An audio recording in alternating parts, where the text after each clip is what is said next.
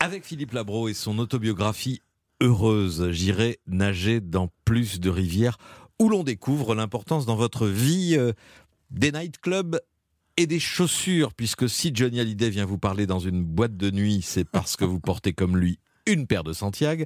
Si Fabrice Lucchini vous tape dans l'oreille alors qu'il se trémousse, euh, vous le repérez dans un, dans un club, c'est qu'il vous demande euh, si vos chaussures sont cirées en dessous comme Vittorio de Sica, et Gainsbourg aussi, rencontré en boîte. Euh, l'une de vos plus belles rencontres, dites-vous, avec une marque de confiance extraordinaire, puisque lui, immense parolier de la chanson française, vous demande d'écrire à sa place les paroles des prochaines chansons de Jane Birkin de cet album.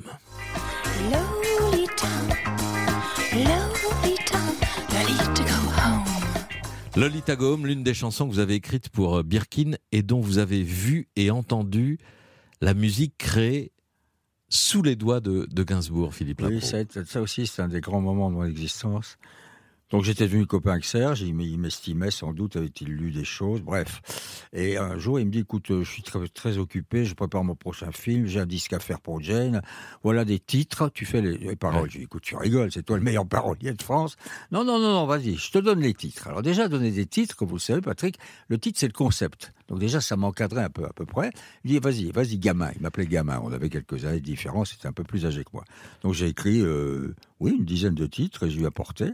Et une nuit, je l'ai vu prendre chaque feuillet, le mettre devant son, euh, sur son piano, s'asseoir, allumer une cigarette, évidemment un verre euh, pas rempli d'eau à côté de lui, et se mettre à composer en direct pendant toute la nuit, chanson après chanson. C'était renversant, hallucinant. Alors évidemment, comme vous le savez, les compositeurs, les, euh, Michel Legrand était comme ça aussi, ils ont toujours euh, des, des lignes mélodiques dans la tête. Néanmoins, j'assistais à quelqu'un en train de créer une chanson, de, de, l'inventer, de l'adapter, de faire rentrer mes, mes mots dans, dans son corset musical, et c'était euh, un privilège. J'ai jamais vu ça. Et ça m'a évidemment beaucoup appris, parce que euh, vous voyez le, génie au travail. Pour moi, Serge est du génie. Et c'est pas un mot que j'emploie souvent.